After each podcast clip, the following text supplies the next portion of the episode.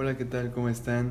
Estamos aquí ya en el noveno episodio de este, este podcast, Último Minuto. Vamos a hablar el día de hoy en la NBA sobre, primero que nada, pues las finales. El juego número 6, Lakers en contra de Miami, que fue el día domingo. Y de ahí pasamos a la MLB, que ya están jugando la serie por el campeonato de la Liga Americana. Ya fue el juego número 1 y número 2. E igual de la, la serie de campeonato de la Liga Nacional, se jugó el día de ayer el juego número 1 y también repasaremos los mexicanos que siguen con vida en esta postemporada y en qué equipos están. En la NFL vamos a comentar los resultados de la semana 5, los equipos que continúan con invicto, el, el COVID, cómo está atacando a, a, a los diferentes clubes, a, a, los jugadores, a los miembros del staff, las lesiones que ocurrieron esta semana que estuvieron eh, un poco aparatosas más que nada y un análisis sobre el Monday Night que se jugó el día de ayer y también las mejores actuaciones de ya sea coreback, running back, el receptor, pateador y el defensivo. En el fútbol estaremos platicando sobre los amistosos internacionales que se jugaron a partir de entre el domingo y el día de hoy, la Nations League, las eliminatorias de Conmebol que son el día de hoy y el partido de México en contra de Argelia. Por último, hablaremos eh, sobre el tenis, la final de Roland Garros el día domingo fue Rafa Nadal contra Novak Djokovic, quién, quién habrá sido el ganador, y también sobre el récord de Lewis Hamilton como victorias en Fórmula 1. Y pues bueno, ya con esto dicho, comenzamos. Y pues bueno, comenzamos con el básquetbol en donde el día domingo se jugó el sexto partido de las finales y los Lakers tenían la oportunidad de llevarse al título, mientras que Miami, Miami soñaba con poder empatar la serie para alargarlo a un séptimo juego. Para este sexto juego de las finales se informó que Heat podría tener de regreso a Tragic, que si bien no estaba al 100% era necesario para buscar un posible empate. Y así fue, jugó unos pocos minutos. Este sexto partido fue para el equipo de Los Ángeles. Se llevaron la victoria y con ello su campeonato número 17. El partido terminó 106 a 93 con un amplio poderío de los Lakers que desde el primer cuarto dejaron en claro que no querían que esta serie se alargara aún más, sobre todo por, el por la aplastante diferencia con la que llegaron al medio tiempo, 64-36. Ah, de esa manera inició la segunda mitad teniendo una diferencia de 28 puntos e incluso lograron estar arriba en el marcador por más de 30. Al final del encuentro los Lakers bajaron un poco el ritmo pues el partido estaba definido y también dieron descanso a sus jugadores titulares. Así Miami pudo maquillar un poco el resultado final para que no se viera tan aparatoso. LeBron James tuvo una increíble actuación como es costumbre ya y logró su onceavo triple doble en las finales haciendo un total de 28 puntos, 14 rebotes, 10 asistencias y añadiendo un robo de balón. El Rey en su temporada número 17 como profesional consiguió hacerse del título 17 de los Lakers, empatando como máximos ganadores a los Celtics de Boston, que en los últimos 20 años solo han ganado un título. Este último fue contra los Lakers, pero no ha habido un, una gran, un gran poderío de los, de los Lakers en estos últimos 20 años. En cambio, los Lakers, contando este último campeonato, han logrado 5 en total entre el 2000 y el 2020. Cabe destacar la buena participación de Miami en estas finales y playoffs, pues nadie se imaginaba que llegarían a esta instancia. Un gran proyecto futuro de Miami que dejó en esta temporada bastante ilusión y un gran papel que, pues, si bien llegaron como la cenicienta de, los playoffs, lograron vencer de forma contundente en, en cada una de sus series y dieron un buen juego, una buena final, pero pues en este sexto juego sí ya estaban casi fundidos por el gran juego número 5 que habían hecho. El MVP de las finales no podía ser nadie más que LeBron James, alcanzando así su cuarto galardón de jugador más valioso. Es el único jugador en toda la historia de la NBA en lograr tres MVP de las finales con tres equipos distintos. Dos con Miami en el 2012-2013, uno con Cleveland en el 2016 y este recientemente conseguido con los Lakers en el 2020.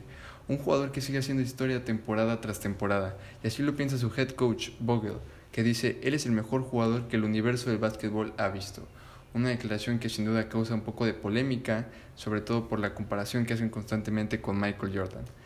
Nos quedamos con unos Lakers que vencieron de forma contundente al underdog de los playoffs.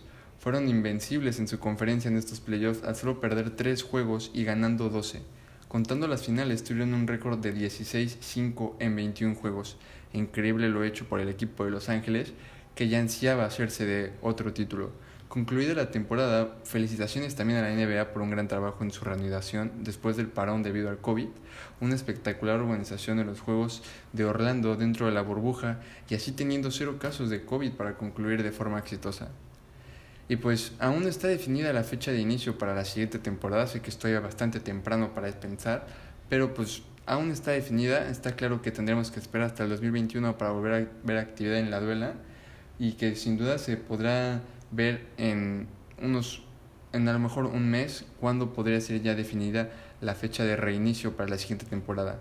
2019-2020 fue una temporada atípica, pero que se resolvió de una forma eficaz y que sin duda dejó con unas gran finales, unos gran playoffs y un equipo de los Lakers que se consagró de nueva cuenta como campeón después de 10 años sin haberlo conseguido.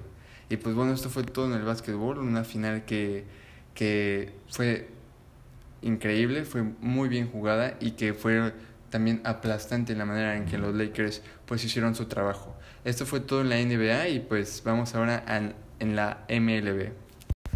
Y ya en el diamante, pues, como, como les había dicho, la serie de campeonato comenzó con el juego número uno de la Liga Americana el domingo 11 de octubre, teniendo el equipo de Houston en contra de las rayas de Tampa Bay. En ese juego, en el juego número uno el domingo, el equipo de Houston pegó primero en el juego con un home run solitario de José Altuve en la primera alta. En la cuarta entrada baja, el cubano Randy Arozarena empató la pizarra y fue en la siguiente entrada cuando los Rays agregaron otra carrera al marcador llevándose así la victoria 2-1 y poniéndose arriba en la serie.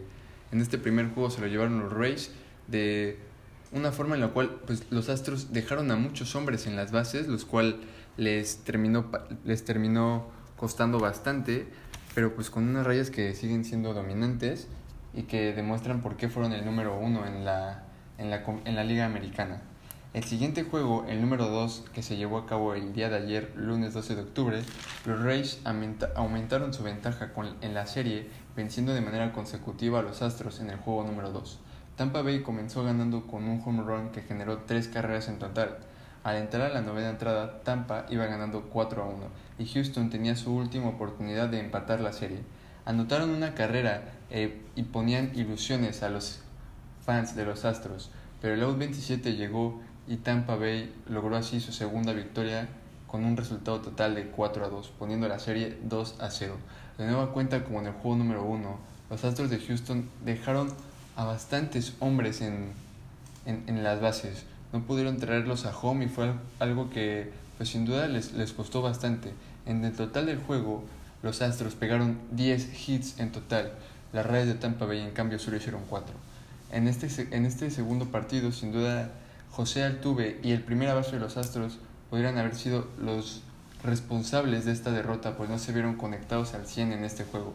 El día de hoy se juega el juego número 3, esperando si, los, si las rayas de Tampa Bay alargan todavía más su, su ventaja a 3, que ya sería prácticamente muy, muy, muy, muy difícil, si no por decir imposible, que los Astros remonten o pues que los Astros recorten un poco la, la distancia. Eh, estos juegos se van a seguir jugando en días consecutivos. Y pues en la serie campeonato de la Liga Nacional apenas se jugó el juego número 1 el día de ayer, lunes 12 de octubre, y los Dodgers sufrieron su primer descalabro de la postemporada, mientras que los Bravos extendieron a seis juegos su invicto en los playoffs. Hasta, hasta la octava entrada, el partido iba 1-1, vía home run por Freddie Freeman de los, de los Bravos en, el, en la primera entrada y de Kike Hernández por parte de los Dodgers en la quinta entrada. Por mala fortuna del equipo de Los Ángeles, los Bravos en la novena entrada, ya cuando el juego iba por terminar, los Bravos armaron un rally de cuatro carreras con, home runs, con dos home runs incluidos. Primero Austin Riley pegó un home run dirigido al jardín central y así aumentaban la ventaja y así pues aumentaban la ventaja 2 a 1. Luego Marcelo Zuna pegó un sencillo al jardín derecho para que Ronald Acuña que estaba en las bases anotara y trajera una carrera más. Por último, Ozzy Albies también pegó un home run en dirección al jardín central en el cual anotaron pues él mismo y Marcelo Zuna que se encontraba en las bases, terminando así en un partido 5 a 1. Los Bravos de Atlanta se llevaron esta victoria y pues una gran responsabilidad se la lleva el, el coach de los Dodgers, Dave Roberts, en el cual pues cabe destacar el, el primero que nada la buena actuación que tuvo el pitcher mexicano Víctor González, en la cual estuvo nada más en la octava entrada, en la octava entrada para sacar un out cuando los Bravos de Atlanta tenían la casa llena. Muy bien Víctor González con su actuación en la lomita sacando el ponche con una, una increíble pues manera de hacerlo con una gran actitud y un gran carácter, teniendo la casa llena los Bravos y muy bien Víctor González logró sacar, logró colgar el cero.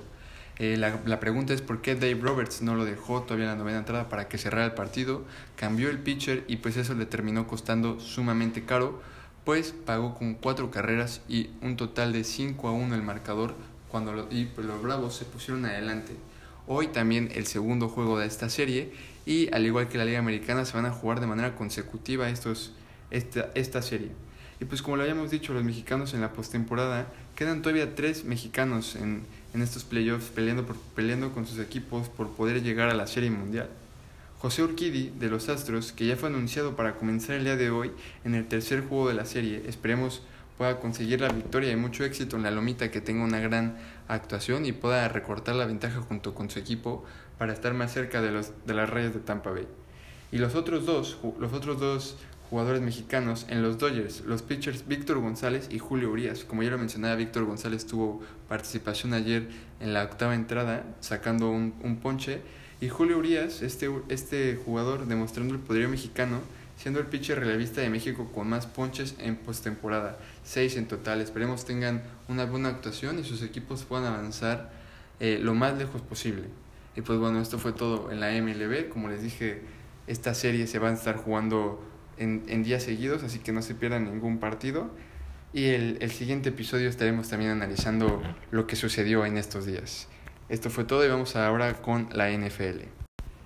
Ya en el emparrillado, esta, esta sección va a ser un poco larga ya que hay bastante información este, en la cual platicar. Y, pero primero que nada vamos a hablar sobre los resultados de la semana 5, en donde en el Sunday Night los Seahawks llevaron la victoria en contra de los Vikings, los Ravens vapulearon a los Bengals 27-3, los Raiders le ganaron a los Chiefs, Steelers venció a las Águilas de Filadelfia, los Dolphins eh, increíble participación de Fitzpatrick que destrozaron unos 49ers que ya no tienen ni pies ni cabeza. Los Vaqueros sacaron la victoria en contra de los Giants. Los Panthers derrotaron a los Falcons. Los Texans de Deshaun Watson consiguieron su primera victoria contra los Jaguares de Jacksonville. Los Cardinals vencieron a los Jets, al igual que los Rams en contra de Washington, y los Browns vencieron a los Potros de Indianapolis. El día de ayer en el Monday Night, los Santos se llevaron la victoria en contra de los Cargadores de Los Ángeles. Y pues bueno, los equipos que, como ya se dieron cuenta, ya habrán, podido, habrán podido dar cuenta en los resultados, pues los equipos que iban con récord de invicto, eh, los Steelers alargaron su racha ganadora a 4 en su victoria contra los Eagles. El resultado final fue 38 a 29. No consiguieron tal hazaña desde ya hace más de 40 años. Cabe destacar el buen juego de Big Ben y un magnífico desempeño del novato receptor Chase Claypool, quien consiguió tres, tres touchdowns por pase y un touchdown terrestre. Increíble lo de, lo de este jugador novato. Los jefes, en cambio, sufrieron su primer descalabro de la temporada al toparse con los Raiders, quienes a manos de Derek Carr, que tuvo un magnífico juego también, le arrancaron el invicto a los actuales campeones e ilusionan con lo que puedan lograr en esta temporada. Su récord ahorita es de 3 ganados y 2 perdidos y son segundo lugar en la AFC Oeste. En un cardíaco juego de domingo por la noche, los Seahawks vencieron a los Vikings y ganaron por un punto de diferencia, 27-26. Siguen invictos después de cinco semanas. Destacable lo de Russell Wilson que carga el equipo en los momentos importantes y es posiblemente el MVP. Eh, esto tuvo un, un, gran cierre de partido ya que pues, el partido lo, lo iban ganando los Vikings y en una cuarta oportunidad decidieron jugársela en lugar de patear un gol de campo y no les salió como hubieran querido. Le dejaron tiempo a Russell Wilson y en una increíble, en una increíble serie ofensiva en donde se la jugó dos veces en cuarta oportunidad, logró llevar hacia a las diagonales para poder alargar su invicto e ir 5 a 0 y ser el primer lugar de su división que es la NFC Oeste. Increíble lo de los Seahawks e igualmente lo de Russell Wilson. Eh, los Bills y los Titans, que también son un equipo que iban invicto, decidirán hasta mañana qué equipo extiende lo más posible su paso perfecto. Su juego fue aplazado el día de hoy debido a otro caso positivo de COVID que también ya estaremos hablando un poquito más adelante sobre lo sucedido. Eh, en este partido sin duda alguna va a salir un vencedor, esperemos que no haya un empate y pues se podrá decidir qué equipo es el que sigue con, con ese paso perfecto. Green Bay pues tuvo esta semana descanso, por lo que igual su invicto sigue intacto. Eh, ahora vamos a hablar justamente sobre COVID y los partidos que han sido postergados. El domingo por la mañana, el COVID volvió a atacar al equipo de los Titans, como ya lo habíamos dicho. En esta ocasión a un miembro del staff, para hacer así 11 entre los miembros del equipo, más los 13 de los jugadores que dieron positivo a finales de septiembre, para, para hacer así 24 casos en total desde el último jueves del pasado mes hasta la fecha. Por esa razón, el duelo que tenían programado contra los Bills fue, fue pospuesto de domingo a hoy, martes. Por esta razón, este juego se juega el día martes y esto porque también los Titans ya tuvieron su semana de descanso, como bien recordarán, después de el partido que cancelaron en contra de Pittsburgh y no podrían postergarlo más, así que se jugará el día de hoy contra los Bills y pues va a ser un, sin duda un, un, un gran partido. Y ahora los Pats que se están viendo un auténtico embrollo con su calendario y, con los Pats de igual forma, ya que el equipo de Nueva Inglaterra, debido a que saliera a la luz otro positivo por COVID en la mañana del domingo, se decidió mover su juego contra los Broncos al día lunes, y ahora este ha sido pospuesto hasta el siguiente domingo en la semana 6. Los Pats tenían descanso esta semana, mientras que los Broncos jugarían contra Miami, partido que será reprogramado. Y pues en esta misma semana 6, los Jets tenían su partido en contra de los Chargers, entonces, en la semana 6, los Chargers van a descansar para que los Jets jueguen en contra de Miami, los Broncos contra los Pats, y pues veremos ya cómo lleva la NFL reprogramando estos partidos para que queden en el plazo del calendario de temporada regular. Ya este, lo que vayan sacando lo iremos también informando en los siguientes episodios, que yo creo que pues en el día hablaremos un poco más a detalle de lo que sucedió y de lo que han dicho en este tiempo. Pasamos ahora a las este, pues, lamentables lesiones que sucedieron, pero también un regreso de, de un jugador que había estado bastante tiempo inactivo. Eh, primero que nada, Dak Prescott, después de un acarreo de balón en el tercer cuarto, sufrió una grave lesión en el tobillo que lo obligó a abandonar el juego. Como era previsto, después de las impactantes imágenes vistas, el quarterback habría terminado su temporada con Dallas, y así fue anunciado oficialmente tiempo después que estaría fuera de 4 a 6 meses. Eh, una sensible baja para los vaqueros que pues Dak Prescott había hecho un, una, un, estaba haciendo una grandísima temporada y pues había dejado muy buenas actuaciones. Otra sensible baja para el equipo de la estrella solitaria es el tackle defensivo Tristan Hill, que también quedó fuera del resto de la temporada debido a una ruptura del ligamento cruzado anterior. Mucha fuerza para ambos jugadores y que sin duda se, se mejoren lo más pronto posible, que no fuercen su regreso al emparrillado, sino que regresen cuando estén al 100% y pues que puedan recuperarse eh, lo, lo más posible y que sin duda no vuelvan a sufrir una lesión de, este grave, de esta gravedad.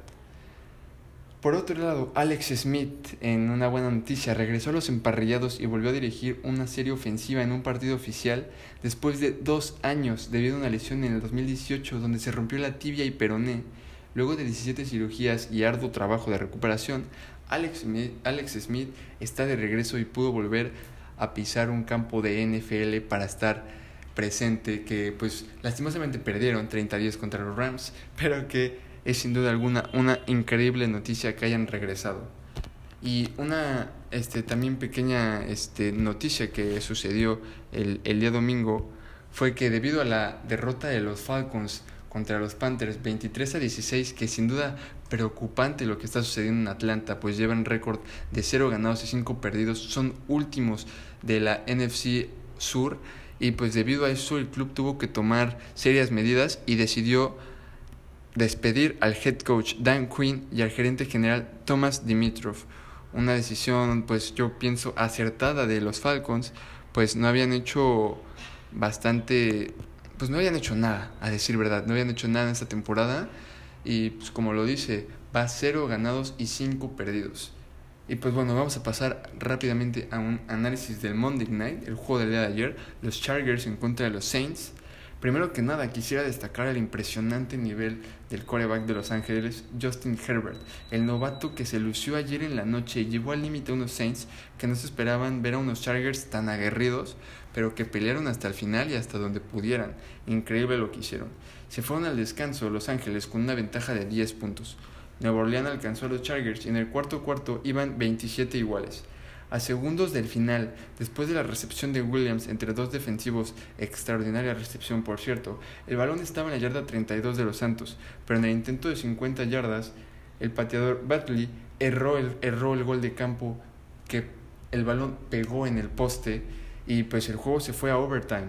Nueva Orleans aprovechó el error y ya en tiempo extra pudieron completar un gol de campo de 3 puntos y no vieron respuesta en la ofensiva de los Chargers, que se la jugaron en cuarta oportunidad pero se quedaron a escasos centímetros de conseguir el siguiente primer y 10.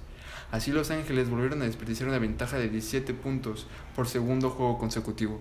Nueva Orleans, un dato interesante, nunca estuvo arriba en el partido, y, pero pues terminó llevándose la victoria y suma una más a su récord, con la cual tiene ahorita un récord de 3 ganados y 2 perdidos. Son primeros de su división sur en la NFC y pues el resultado total fue 27 a 30. Vamos a pasar a las mejores actuaciones de la semana, que nos dejó esta semana 5. Y pues primero, el, el mejor coreback de esta semana 5.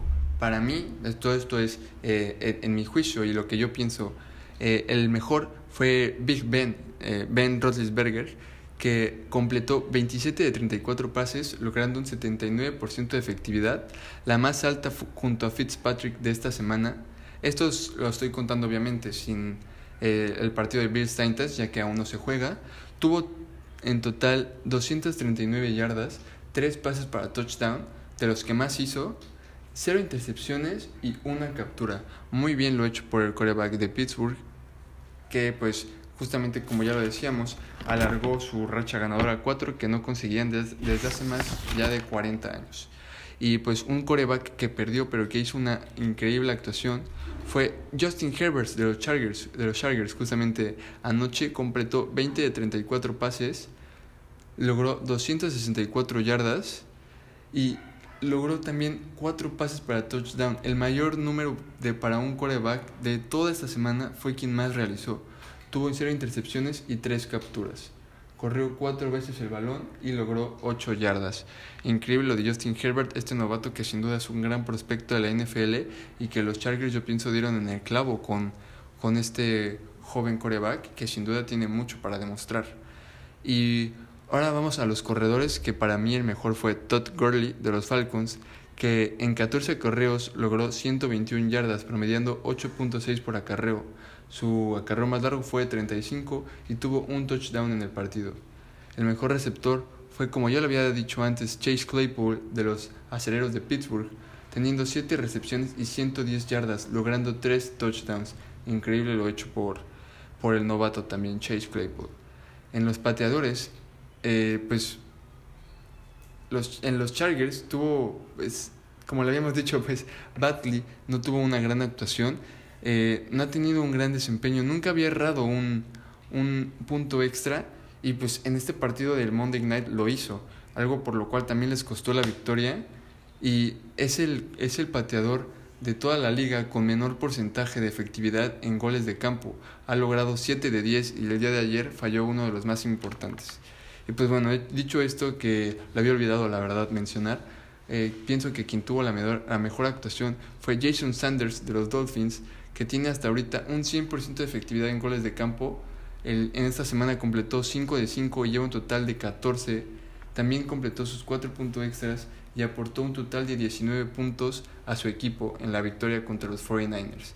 El otro pateador que también lo hizo muy bien a mi punto de vista fue Graham Cano de los Giants, teniendo un tiene un 93% de efectividad. En el partido del día de ayer logró 4 de 4 y lleva 13 de 14 completados logró 2 de 2 puntos extras y aportó 14 puntos a pues, lamentablemente su derrota, la derrota de los Giants en el partido contra los Vaqueros.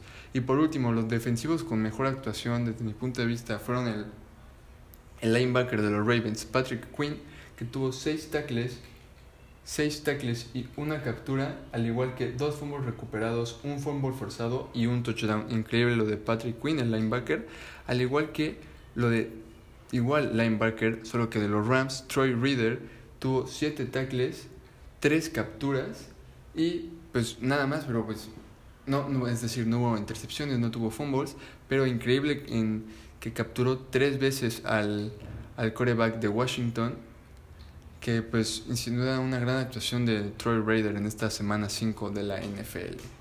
Y pues ahora vamos a hablar sobre el Thursday Night de la semana 6, que no va a haber, no va a haber Thursday Night, Thursday Night en esta, siguiente, esta semana 6. No contará con este juego de jueves por la noche, por lo que la actividad de la semana dará inicio el domingo por la mañana. Y el lunes habrá dos juegos, uno de ellos, los Chiefs, los Chiefs en contra de los Bills en la tarde, un juego que es sin duda bastante atractivo. Y más tarde, eh, más tarde la semana la cierran Arizona en contra de Dallas. El Monday Night es ese y pues esta semana no va a haber eh, Thursday Night. Ya en el siguiente episodio hablaremos los equipos que tendrán semana de descanso. Y pues bueno, dicho esto, fue todo sobre la NFL. Pasamos ahora al fútbol. En el fútbol, primero los amistosos internacionales. El día de ayer eh, la selección que va a ser sede del próximo Mundial fue derrotada por Ghana 5 goles a 1. El día de hoy Japón venció a los Elefantes Blancos de Costa de Marfil 1 a 0. Y, el partido, y se jugó el partido de México en contra de Argelia, que ya estaremos hablando a continuación. Eh, México-Argelia.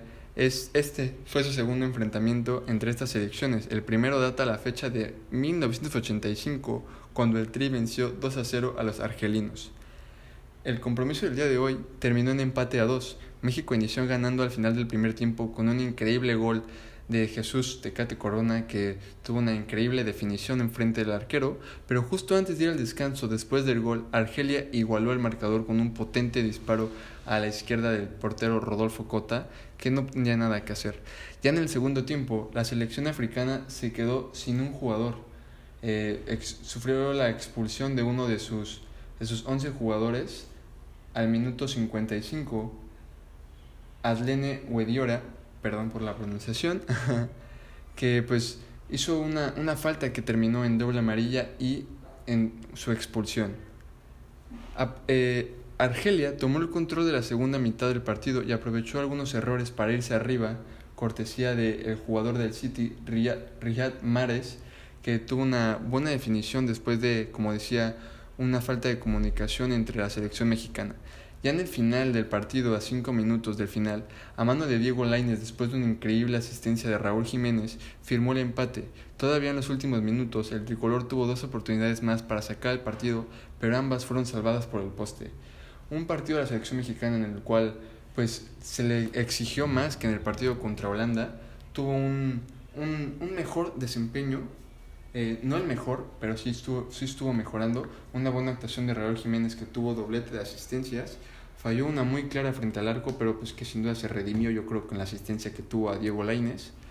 Y pues México también que por cierto ya tiene confirmados sus siguientes partidos para la siguiente fecha FIFA que los jugará en Austria en contra de las selecciones asiáticas Corea del Sur y Japón. El primero con el 14 de noviembre y eh, contra el Japón todavía no tienen fecha confirmada. Eh, bueno, un, un equipo, una selección de México que sin duda tiene mucho que mejorar, pero que estos partidos fuera de la CONCACAF le vienen sin duda bastante bien para mejorar de cara a lo que, a lo que es el Mundial, que sin duda es eh, a donde más tiene ambición México de trascender. Pasamos ahora a la Nations League, la cual tuvo también pues actividad en la jornada 3 Vamos a, hablar sobre los resultados que hubo en los grupos A1, A2 y A3 de el día domingo 11 de octubre. Primero que nada, pues el, partido en contra de, de Inglaterra contra Bélgica del grupo A2, en el cual pues se vio un partido en el cual venció Inglaterra 2 a 1, perdón por esa muletilla, venció Inglaterra 2 a 1 al equipo de Bélgica.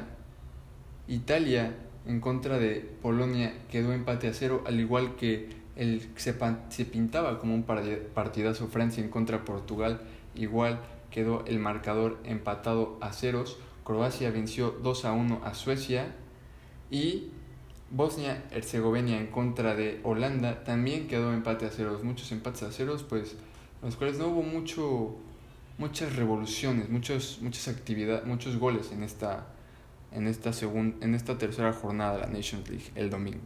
Y pues nada, para destacar en el, en el, en el partido de, pues, del grupo B de, de Noruega en contra de Rumania, la dupla explosiva Haaland y Odegaard marcaron un hat-trick y doblete respectivamente, hat-trick de Haaland y doblete de asistencias para Odegaard en su victoria el domingo 4-0 contra Rumania en la segunda categoría de la Nations League.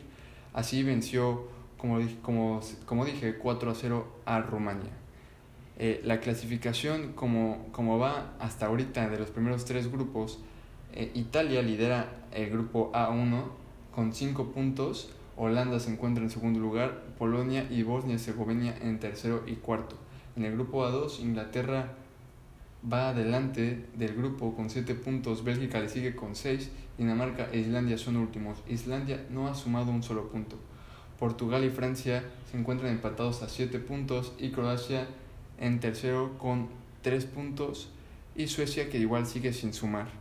Y pues también hubo actividad el día de hoy en la jornada número 4 del grupo A4 en donde está Ucrania, España, Alemania y Suiza. Ucrania venció sorpresivamente a la selección de la Furia Roja 1 a 0. un partido pues que España no, no tuvo la claridad con la que se, se, esperaba. Al minuto 76 la selección de Ucrania metió el gol con el cual venció a, a España. Y pues ahorita no se encuentra en su mejor momento la, la selección de la Furia Roja. En el siguiente compromiso, Alemania empató a 3 con Suiza, que se vio abajo en el marcador en dos ocasiones. Primero comenzó perdiendo 2 a 0, Timo Werner hizo el descuento y Kai Kai Havertz logró el empate al 55, al 56 Mario, Mario Gabranovic logró poner arriba a los suizos 3-2, pero igual un minuto, unos minutos después, 4 para ser exactos, Serge Gnabry anotó el gol del empate con el cual así quedaron 3 a 3 en eh, los partidos del día de hoy del grupo A4. Y pues el grupo como queda, España pues lidera, lidera este grupo con 7 puntos es su, primer, su primera derrota en esta Nations League. Alemania, que solo ha logrado una victoria en estos, en estos cuatro juegos, ha, ha tenido tres empates, cuenta con seis puntos. Ucrania, que consiguió su segunda victoria en contra de España, cuenta con seis puntos y Suiza va en último lugar con dos puntos. Los partidos para el día de mañana en los siguientes grupos de A1, A2 y A4 son eh, Francia en contra de Croacia, Portugal contra Suecia, Bélgica contra Islandia, Inglaterra, Dinamarca, Polonia, Bosnia-Herzegovina e Italia en contra de Holanda. Partidos que sin duda pintan para ser, para ser buenos y que esperemos que haya bastante actividad de goles, no como la que hubo en, la jornada 3. Y pues rápido también una noticia que, que apenas se dio a la luz el día de hoy eh, Cristiano Ronaldo, el jugador de la Juventus, dio el día de hoy positivo por coronavirus mientras se encontraba en concentración con su selección para su partido de Nations League el día de mañana en contra de Suecia, partido del cual queda totalmente descartado y ya abandonó la, la, la convocatoria Cristiano Ronaldo. Ahora está aislado del resto de su selección, pero se encuentra sin síntomas. Podría ser probable que Cristiano Ronaldo se pierda sus partidos con la Juventus en la liga de este fin de semana e igual pierda muy posiblemente su primer juego de UEFA Champions League que es ya la siguiente semana. Y pues bueno, esto fue todo en la Nations League y las eliminatorias de Conmebol se van a jugar, la segunda jornada se va a jugar el día de hoy, los cinco partidos todos el día de hoy.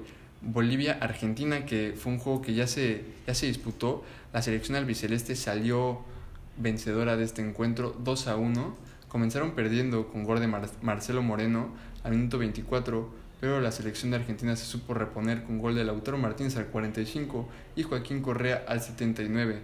Buen partido de Lautaro que tuvo gol y asistencia y pues Argentina va con paso perfecto en esta eliminatoria rumbo a Qatar 2022. Los partidos que se están jugando ahorita son Ecuador en contra de Uruguay y Venezuela-Paraguay. Ecuador le está pegando 3 a 0 a Uruguay. Eh, un, Uruguay tuvo un gol anulado al minuto 50, al igual que, al igual que Ecuador al minuto 35. Comenzó ganando Ecuador al minuto 15, anotó al 49 y al 52 veremos cómo va el desarrollo de este encuentro y cuál es el resultado final. Y Venezuela-Paraguay va 0-0. El resto de los partidos son Perú en contra de Brasil y Chile-Colombia, uno de los partidos que más llaman la atención de esta jornada número 2. Y pues bueno, estos son todos los compromisos que se van a jugar rumbo a Qatar 2022 de estas eliminatorias de Conmebol y para ya después dar un tiempo hasta la siguiente fecha FIFA que es en noviembre. Esto fue todo en el fútbol el día de hoy y pues vámonos a lo último ya para cerrar este episodio. Y solo para mencionarlo, lo había olvidado, el partido de Santos en contra de Tijuana que se había postergado debido a casos positivos de COVID en el Club de la Frontera, el equipo de Santos venció 2 a 0 al Tijuana con goles de Gael Sandoval, doblete de Gael Sandoval y doblete de asistencias de Julio Furch. Esto para ya estar al, al tanto de del ponerse al corriente del partido que no se había jugado y pues ya se encuentran Santos y Tijuana con sus respectivos juegos. Esto era todo y pues ya vamos ahora sí con el cierre.